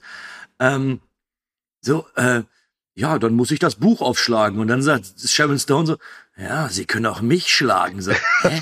ja. So, da ganz vieles da drin. Also auch diese erste Szene, wo sie ihn so sehr bewusst anmacht, wo sich da auf den Stuhl breitbeinig setzt, das hatte schon was von sexueller Belästigung. Das war unangenehm. Das war nicht sexy ja. oder, oder so, boah, ja. das macht mich jetzt aber an, sondern das war so, i, gehen Sie weg, was wollen Sie von mir? Ja, aber jetzt guck dir die Szene mal an und jetzt nehmen eben die legendäre Szene aus dem ersten ja, genau. Teil bei dem Verhör. Ja, genau. Äh, wo auch das, wo auch die ganzen Schauspieler drumherum richtig mit der Situation umgegangen sind. So, du hast gemerkt, wie horny die alle sind, wie, wie alle so, boah, so, so dieser kleine Spuckerest sich schon da so in, ja. in der Seite des Mundwinkels da gesammelt hat. So, äh, das habe ich nachvollzogen. Und sie sitzt auf dem Stuhl und dann hast du eben die Schlaftablette Morrissey da. Oh, oh. Und du denkst doch echt, Mutti, zieh dir lieber einen Schlüpper an, es ist kalt. Ne? Das ist echt nicht schön. ähm, ja, ich finde auch Sharon ja. Stone, ähm, ich finde, sie sieht wirklich auch für ihr Alter in dem Film noch gut aus, aber sie wirkt auch sehr künstlich. Also sie sieht so ein bisschen aus wie so eine Botox-Barbie mit einer Wachsmaske. Ne, die haben sie, glaube ich, auch nochmal nachbearbeitet, würde ich mir ziemlich sicher sein, oder? Ja, also äh, die Brüste jedenfalls äh, sind nicht echt zu diesem Zeitpunkt mehr. Ja, ne? ja. Ja, okay. Wenn sie eben alt, wenn sie dann eben alt hat oder so, das, das, das ist ja okay, aber es ist ja nicht mal, es wird ja nicht mal versucht, auf sexy zu machen. Es ist so, ah, so ich glaube, selbst jeder 14-Jährige wird feststellen, nee, das ist nicht so ganz Nein, das, was ich mir darunter jetzt vorgestellt habe. Es, ne? ist, es ist so ein aufdringliches äh, Spiel von Sharon Stone. Äh, irgendwie so zwanghaft. Ich muss jetzt hier irgendwas raushauen, äh, weil wir machen jetzt hier Basic Instinct 2. Es kann natürlich auch sein, dass er ja sich gedacht hat, gut, jetzt drehe ich Basic Instinct 2. Naja, jetzt äh, eigentlich habe ich eh nicht mehr so Bock drauf, aber schau ich mal, was ich noch äh, so den Leuten bieten kann oder so. Aber es ist, es ist halt einfach insgesamt so aufdringlich, so, so überspitzt, äh, lächerlich teilweise. Ach so, überhaupt nicht dieses Subtile aus dem, Ja, aus dem gar ersten nicht. Teil. Ne? Gar nicht. Und der, der erste Teil spielt ja ganz clever auch mit vielen Dingen. Also der, der, da ist ja eigentlich relativ offensichtlich für den Zuschauer erstmal, dass sie ja hundertprozentig, sage ich mal, die Mörderin und die Verführerin ist. Und der spielt ja, je länger der geht, immer mehr mit so ganz vielen anderen Theorien, was denn noch sein könnte. Und lässt sich Mhm. ja, was ich beim ersten Teil sehr gut finde, mit eigentlich drei möglichen Optionen zurück. Also einmal, sie ist total unschuldig und das war jetzt natürlich die andere Dame und das war jetzt alles mehr oder weniger so eine halbe Verschwörung gegen sie. Das wäre die erste Möglichkeit. Oder sie ist die Täterin, sie hat alle ermordet und hat das so geschickt gelenkt, dass jetzt der Mord äh, den anderen in die Schuhe geschoben wurde. Oder das, was ich am wahrscheinlichsten vielleicht noch halte, ähm, die anderen, also die, die, die andere Täterin hat die Morde begangen, aber sie hat das bewusst so initiiert. Also sie hat mit, mit den Leuten quasi Schach gespielt. Sie wusste genau, was sie machen muss, damit die Leute so reagieren, wie sie wollte. Aber der Film lässt ihr das offen. Und allein dadurch, dass es jetzt eine Fortsetzung gibt, Lässt, lässt er es offen durch das letzte Bild? äh, ich finde ja, weil es, es er deutet nochmal an, ach, ach so, aber rein theoretisch ist noch alles möglich. Und ich finde allein, dass es eine Fortsetzung gibt, eliminiert ja schon mal mindestens eine dieser Möglichkeiten komplett. Und das finde ich halt auch schon total schade. Das ist schon so ein Fehler von dieser Fortsetzung. Zumindest so, wie hier aus Sharon Stone dargestellt wird. Ja. Ja, zumal, wenn wir ehrlich sind, wir haben ein Soft-Remake, ne? Also so die, der Szenenablauf und wie der ganze Film abläuft, ist ja eins zu eins äh, wie der erste. So, also jetzt nicht von den, nicht von den Set-Pieces her, sondern einfach dieses, es kommt zu einem Unfall, sie wird verdächtigt, sie kommt dann irgendwie mit dem, ja, mit dem Hauptprotagonisten dann zusammen und zwischendurch gibt's dann eben noch Sex und erst verweigert sie das und also der Szenenablauf ist ja identisch. Ja. Aber äh, bei Basic Instinct 2, zum Beispiel die, die Erotik-Szenen, die sind ja auch sehr, äh, äh, die, die bringen den Film nicht weiter, die erzählen dir die Geschichte nicht weiter. Wieder das, was Basic Instinct äh, von Paul Verhoeven äh, absolut klasse gemacht hat. Die Sexszenen, die hatten auch was, die haben dich in der Story weitergebracht, Ja, die haben ja. dir, die haben dir die Geschichte weitererzählt Ja. während dieses Aktes, ja. Und äh, hier ist es einfach nur zum Schauwert installiert, aber der Schauwert ist nicht mal gut Mhm. installiert. Also ich, mich würde da wirklich mal interessieren, was da denn noch alles fehlt. Aber diese Szenen werden wir wahrscheinlich nie äh, zu Gesicht bekommen. Die sind irgendwie verschollen. Und äh, es ist ja, es ist ja auch dermaßen äh, peinlich und auch aufdringlich. Also der Sex in diesem dieser Fortsetzung. Und äh, der hat, der hat nichts mehr. Der ah, Basic Instinct, der hat da einen rausgefeuert in den Erotik-Szenen, erzählt dir die Story weiter, äh, haut da eine Erotik raus, dass nur noch die Leinwand glüht und und da äh, Carlo abschließen muss. ja, Nein, und aber es ist, ist nix. Ne? Da hast du vollkommen recht, das hast du auch schön gesagt, der dich in der Handlung weiterbringt. Und da, da kann ich nochmal aufgreifen, was Kühne vorher gesagt hat, dass er mit Erotik-Thrillern meist nicht so viel anfangen kann, weil er dieses erotische Element ja nicht so sinnvoll findet. Es ist eigentlich auch Basic Instinct 1 zählt zu den wenigen, wo das alles Sinn macht. Wenn man die, die Filme, die dann eher ja dieses, dieses Unnötige haben, das sind eben die, die alle von Basic Instinct 1 inspiriert wurden, die kurz danach kamen. Sowas Mhm. wie, wie Sliver oder ganz schlimmes Body of Evidence mit Madonna, wenn den jemand gesehen hat. Uh, Ja, Kennst du Oha. den? Kennst du den? Nee, nee, aber wenn ich höre Madonna. Ja, jetzt kommt noch besser. Madonna vögelt mit Willem Dafoe. Das ist richtig eklig. So. das ist echt, also da fange ich mich auf, wenn sich das anguckt. Aber so, das, da, da, bei diesen Filmen funktioniert das eben nicht und dadurch wirkt es bei denen auch immer so ein bisschen billig und, und ja, voyeuristisch ekelhaft. Ich meine, Basic Instinct 2 war auch super voyeuristisch, das will der ja. Der will ja dich, dich so catchen wie jetzt hier Wayne Knight in der, in der Verhörszene, wo der beinahe schmilzt in seinem Anzug. Das ist ja der Sinn von dem und dadurch treibt er auch seine Story voran. Und hier in dem Basic Instinct 2, da hat Carlo absolut recht, da sind das so ein paar Nackedei-Szenen, die einfach drin sein müssen, äh, weil, weil das eben Basic Instinct ist und weil der Zuschauer angeblich danach verlangt. Und alles andere ist wirklich hanebüchener Unfug hoch 10. Ja, auch diese, auch diese eine Szene, die fand ich so unangenehm, wo dann hier der, der Dr. Glass, so dann mit seiner Bettgespielin da ist und so urplötzlich dann so, boah, ja, jetzt will ich's aber schmutzig. Ähm, ja, aber Sharon Stone hat vorher jetzt nicht gesagt, dass sie auf harten Sex steht, sondern nur, dass sie häufig Sex hat. So, und das hat so überhaupt gar keinen Sinn ergeben. So im ersten hat sie ihn ja damit so ein bisschen geil gemacht. Mhm. Ne, und da fand er den Sex ja auch mit seiner Partnerin langweilig oder nicht ganz so optimal. Und das hat ihr so überhaupt gar keinen Sinn ergeben. Und es war so, ah, ich habe, also ich wollte wirklich weggucken. Das war so richtig unangenehm. Ja, der Film ist wirklich sehr unangenehm, weil er A, peinlich ist, weil er wirklich billig ist und weil er, wie du schon sagst, der hat so, der hat so ein Fremdschämenpotenzial und das ist, das ist auch so wirklich so unerotisch. Also uh, man möchte danach wirklich eher waschen, als das ist. Nee. Ja. Aber kommen wir noch mal auf was anderes. Und zwar, ihr müsst mir weiterhelfen, Jungs. Ich bin mir nämlich sicher, dass ich diesen Film nicht verstanden habe. Ich, ich glaube, der war zu hoch für mich. Das wird sein, ja. Weil, also jetzt mal unabhängig von dem Schluss, auf den wir vielleicht noch mal separat eingehen müssen. Ja, unbedingt. Äh, ich habe die Story nicht verstanden, weil also sie fährt den, sie fährt mit dem einen da in den Fluss rein. Der stirbt und dann kommt der Dr. Glass und sagt, ja, ich halte sie für Risiko, äh, risikosüchtig, sagt er, glaube ich. Ja. Ähm, und wir müssen gucken, äh, vielleicht führt das dazu, dass sie äh, vielleicht doch eingewiesen werden, weil sie eine Gefahr für die Umgebung sind, richtig? Ja. So, das ist ihr erster Punkt, wo sie auf Dr. Glass trifft, oder? Ja, ja würde ich sagen. Warum hat sie mit jedem aus dem Umfeld von Dr. Glass gevögelt, eine Fick-Beziehung, oder aber hat den dann in den Plan eingespannt, um Dr. Glass fertig zu machen? Wie lange hat die das denn geplant? Ja, das ist halt Catherine Chamel, die plant das alles von langer Hand für ihren Roman. Die, die ist doch mit diesem, mit diesem, äh, mit diesem Journalisten. Ja. Der sagt so, ja, nö, äh, mit dem schlafe ich schon sieben Jahre. Aber nur weil sie wusste, dass die, dass die Ex-Frau von dem Glass doch auch mit dem, also das war doch alles, ich habe es nicht verstanden. Also ich weiß nicht, wo mich das hinführen sollte. Könnt ihr mir da helfen? Helfen würde ich jetzt nicht sagen.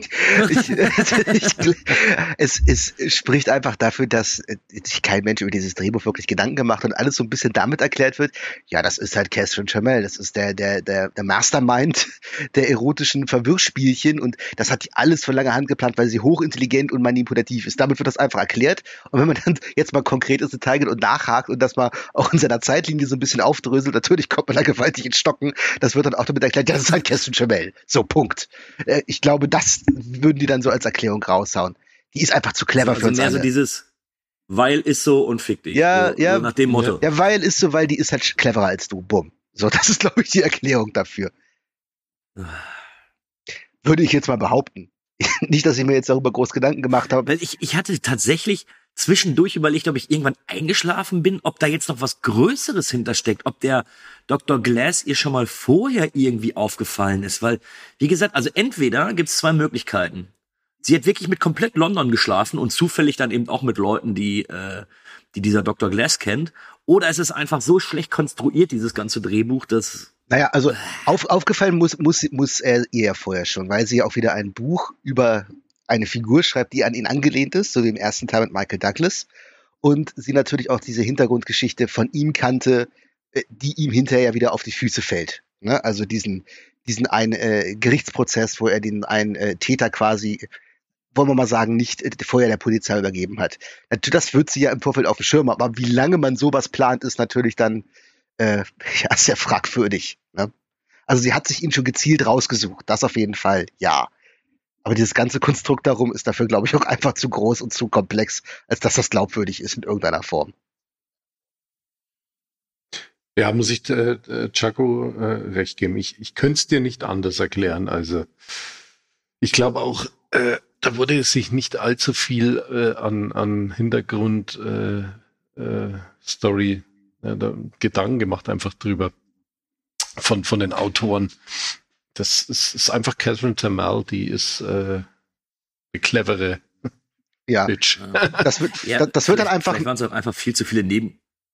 Ja, es wird einfach mit. Vielleicht waren es einfach viel zu viele Nebenskriegsschauplätze, die du dann noch hattest, ne? Weil so das meiste, also den Film hättest du ja locker auf 90 Minuten runterkürzen können. Ja. Der war ja auch viel zu lang mit seinen 111 Minuten. Ja, ja. Also der hat ja, der hat ja auch eine sehr äh, problematische Entstehungsgeschichte. Ich habe das äh, vor ein paar Tagen gelesen. Ich weiß es nicht mehr im Detail. Der sollte viel viel früher schon gedreht werden.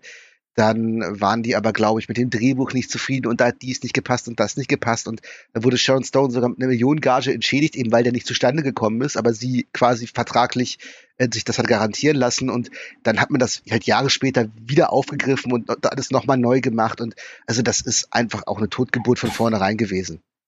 Ja, wahrscheinlich total chaotisch in der Entstehung. Aber. Scheiße. Was denn du? Ja, was eine Scheiße. Ja. Ich fand. Also, ich dachte, das, ich dachte, dir was umgefallen. Bist jetzt doch noch gekommen oder so. ja, ähm, aber äh, da passt, finde ich, dann auch wieder das Ende eigentlich ganz gut rein, weil das auch so dran gefrickelter Scheiß ist und auch so, wir machen jetzt nochmal so ein bisschen was wie am, am ersten Tag, wir wollen ja auch so, ein, mal so einen Twist haben, der alles nochmal auf den Kopf stellt und der dir auch so diese, was ich vorhin gesagt habe, diese Option lässt, könnte es so oder so sein. Und das ist so scheiße, dass ich das fast noch am unterhaltsamsten an dem ganzen Film fand. Also den, den Schluss oder die Idee, ich finde es scheiße umgesetzt, aber die Idee des Schlusses finde ich ganz cool.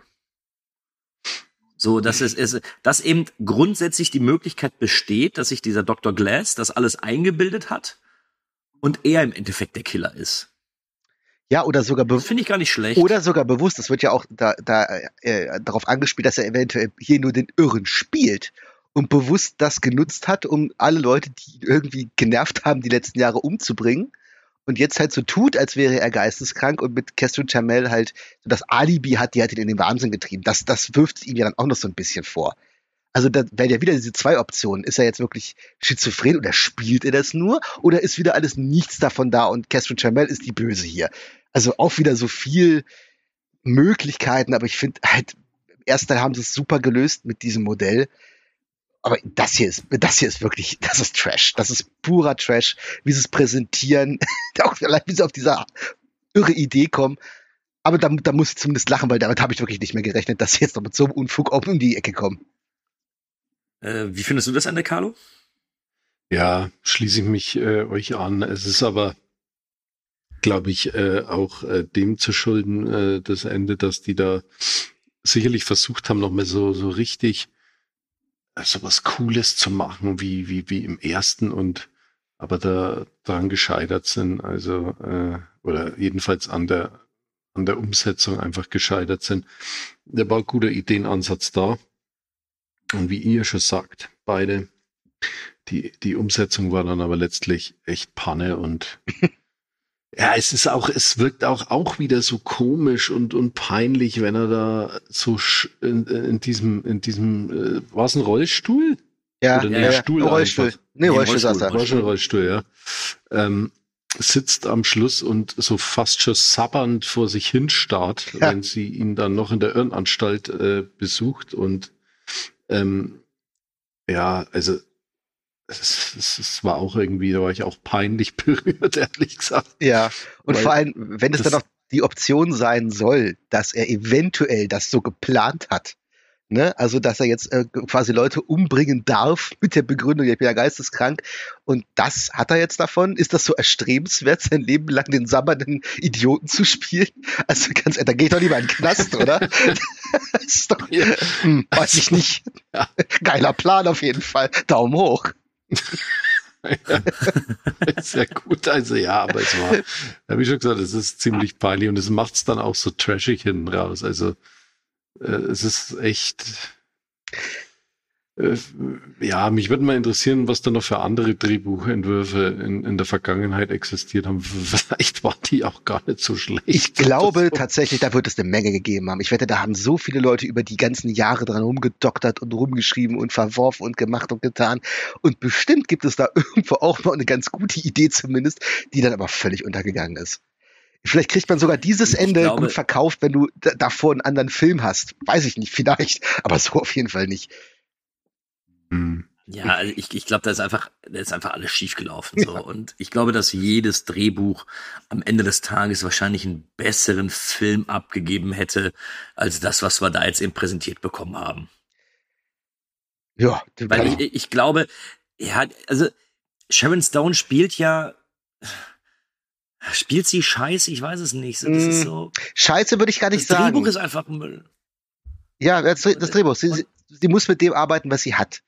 Und äh, ich, ich würde an Sharon Stone das jetzt nicht hochziehen. Ich glaube, sie ist doch mit das Beste an nee. dem Film.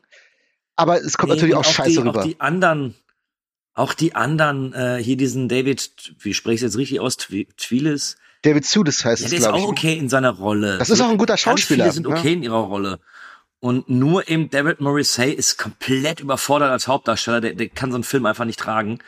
Ähm, aber ich glaube, die Inszenierung, sie ist nicht schick, aber also, dass der so katastrophal abschneidet, ganz ehrlich, gebe ich ausschließlich diesem beschissenen Drehbuch die Schuld, wirklich. Ja, ist der Hauptanteil, da bin ich mir auch ziemlich sicher. Das ist der, das größte Problem des ganzen Films.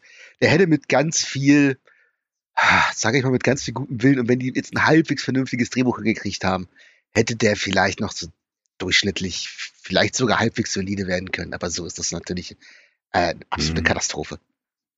Ja, also es ist auch, es haben im ersten Teil so viele wichtige Elemente ineinander gespielt, die den Film dann letztendlich zu dem gemacht haben, was er ja dann war. Ja. Ob es jetzt die Kamera war, die Darsteller, die Filmmusik ist ja da auch ganz oh ja. prägend von Basic Instinct 1. Und du hast ja sowas gar nicht in Basic Instinct 2. Ne? Also das ist ja einfach alles nur irgendwo runtergekurbelt und äh, so zwanghaft äh, versucht, jetzt hier diese Fortsetzung auf die Beine zu stellen. Es, es, es, ähm, man merkt es einfach. Also es ist, es liegt auch nicht einmal daran, dass, dass die zu spät kam. Ne? Es ist einfach äh, ein Ding, das einfach jetzt mal produziert werden musste, weil es irgendwo noch rumlag und äh, irgendwelche vertraglichen Verpflichtungen vielleicht noch erfüllt werden mussten. Aber es ist es ist einfach ja. ein Film, den brauchst du dir nie wieder anschauen. Also, ja. wie, wie, du schon, wie du schon sagst, Carlo, sorry, äh, wie du schon sagst, Carlo, beim ersten Teil sind es ja auch die, die Elemente, wie die alle zusammengreifen. Weil wenn man den, wenn man das Drehbuch nimmt und es anders umsetzt, ist der auch nicht so gut, wie er ist. Das spielt halt ganz, ganz viel zusammen. Ich glaube, auch wenn den kein Paul Verhoeven gemacht hätte, wäre das auch ein ganz anderer Film. Der ist, weil er so gemacht ist, wie er ist, einfach auch großartig. Ja. Ja, glaube ich auch. Und das merkst du halt bei diesem Film total, dass da auch jemand dran sitzt mit dem Michael Canton Jones, der ja auch eher so ziemlich durchschnittlicher Regisseur in der Regel ist. Der, der kann da auch keinen kein Esprit rein oder keine Inspiration, dass das irgendwie schicker wirkt, als es ist. Ja, das ist eigentlich ganz schön, was du sagst, weil ich auch glaube, dass der erste Teil auch nur funktioniert, weil jeder, jede einzelne Komponente da reinpasst. Ja, genau. So, so, und der wäre eigentlich, vielleicht wäre der auch zum Scheitern verurteilt gewesen. Aber das, es passt eben. Ja. Es ist eben so. Der kann auch richtiger, ja, richtiger der, der, der kann auch richtiger Edeltrash werden. Also mit Edeltrash meine ich nicht mehr schön, sondern wirklich gescheitert auf eine gewisse Art und Weise. Teurer Trash, aber das ist er ja nicht. Obwohl er manchmal so an der Kante ja. dazu tanzt, aber das macht er auch sehr bewusst. Das macht er absichtlich. Und das ist auch geil an, an dem. Das kann, so ein Verhoeven kann das perfekt. Ne? Gucke sich mal jetzt Benedetta zum Beispiel an. So, was hätte das werden können? ne? Und der tanzt ja auch immer so an der, an der Grenze zu, zu Nonplutation, äh, äh, oh Gott, wie spreche ich aus? Nonplutation, ähm, ähm, Unsinn ja. eigentlich. Aber der macht das so cool ja. und so elegant und so rotzfrech. Und das macht er bei Basic Instinct halt auch. Ja, aber ich, ich bin ja auch irgendwie mal wieder glücklich, dass wir jetzt mal wieder so, so einen waschechten Trash-Film bei uns hatten, weil ich finde tatsächlich, Basic Instinct 2 ist in allen Belangen ambitioniert aber gewesen, aber übergescheitert. Ja, keine Frage. Und es ist halt nicht mal amüsant gescheitert. Das ist ja das Problem. Wenn die dann noch so Ja, um, ja, ja. doof umkippen, dass man drüber lachen kann, ist es ja auch immer noch eine ganz andere Kiste. Aber der hier ist, der ist nervig. Der geht, der, der ist furchtbar langweilig und der stört mich wirklich. Also ich ärgere mich über diesen Film. Ja, es, also ganz ehrlich, wenn ich ein Fazit machen müsste, könnte ich das einfach mit drei Worten machen. Konstruiert, langweilig und unangenehm. Unangenehm ist sehr schön. Ich finde den auch wirklich sehr unangenehm. Komm, machen wir einen Deckel drauf. Habt ihr beiden noch irgendwie so ein kleines Fazit für den Film? Ja. Äh, Basic Instinct ist definitiv nicht der Fick des Jahrhunderts. Und, also der Basic Instinct 2. Und äh, ja, äh, unangenehm, aufdringlich, äh, sexuelle Belästigung für meine Augen, für den Zuschauer und äh, man kann sich äh, in 111 Minuten besser vergnügen. Ja, was, was gibt's da an Punkten? ähm, puh, 2,5 Eispickel. Gab's ja nicht mehr in dem Film, war gar kein Eispickel drin. Das ist das Allerbeste.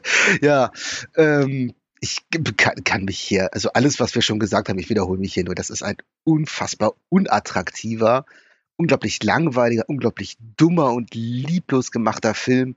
Äh, ja, der, der ist nicht erotisch oder prickelnd, der ist wirklich eher belästigend und aufdringlich und also sowas Unerotisches dabei auch noch. Und ja, der macht wirklich komplett alles falsch. Ich finde da auch nichts amüsant, bis auf das Ende, weil es doof ist irgendwo wieder. Aber das rettet hier überhaupt nichts. Ich bin da irgendwie bei zwei schlaffen Pimmeln. Ja. Was? Ja. Sehr gut. Traurig eigentlich, dass man sich Basic Instinct 2 anguckt und der Pimmel wirklich schlaff bleibt. Ne? Das ist furchtbar. Ja, punktemäßig wäre ich auch gerade mal bei äh, zwei von zehn, aber nur weil ich das Ende gar nicht so schlecht fand. Also ich finde die Idee des Endes schön. Ähm, wenn es das nicht gegeben hätte, wäre es tatsächlich eins von zehn. Also das, das ich, äh, möchte ich nie wieder gucken und ich empfehle hier auch wirklich jedem Zuhörer, guckt euch Basic Instinct 2 nicht an. Es macht nicht mal Spaß, dem Film beim Scheitern zuzugucken. Ja. Das ist wirklich, wirklich furchtbar. Ich finde auch die Movie Break Durchschnittswertung, der ist glaube ich bei 3,3 und das ist bei so einem Film ja schon echt sehr niedrig. Das, das scheint wirklich die, der Rest der Welt scheint es genauso zu sehen. Ja, ich, ich glaube, der Film lässt auch nicht wirklich viele andere Meinungen zu. Kann ich mir auch kaum Da, vorstellen. da, ich glaube nicht, dass du da irgendwie sich für, für manche ein Guilty Pleasure noch mal drin versteckt oder dass man da, dass man da noch so viel drin sehen kann. Wenn man großer Sharon Stone Fan ist und sagt, ja, ich wollte immer noch mal ihre Brüste sehen, ja, nimm. So, dann, dann, den kannst du dir angucken, aber, naja. So, machen wir einen Deckel drauf. Jungs, es war mir eine Freude. Ich bin zwar etwas betrübt, dass ich Speed 2 nicht mehr so schön finde wie früher, aber es hat mir trotzdem Freude gemacht, mit euch drüber zu sprechen. Ähm, ich verabschiede mich äh, für die Zuhörer. Ihr findet uns auf Spotify und auf allen anderen Dingen. Ich weiß es doch eh nicht, komm. Gebt uns einfach fünf Sterne bei Spotify und dann ist gut. Und noch einen schönen Tag und ich bin raus. Und dann darf der Carlo und dann darf der Jacko. Ja, also es war mir auch wieder eine Ehre, äh, mit euch über diese zwei tollen Fortsetzungen zu sprechen. Und äh, danke fürs Zuhören da draußen und äh, dann hoffentlich bis bald. Ja, Jungs, vielen Dank auch äh, von mir. Das hat wieder sehr, sehr viel Spaß gemacht. Auch wenn gerade der zweite Film nicht wirklich viel dafür hergegeben hat, aber drüber upragen macht ja auch manchmal Spaß. Ähm, ich bedanke mich auch bei den Zuhörern mal wieder. Ich hoffe, beim nächsten Mal hört ihr auch wieder rein. Ihr habt hoffentlich auch euren Spaß. Und äh, ja, dann einen schönen Tag noch. Bis demnächst. Ciao, ciao.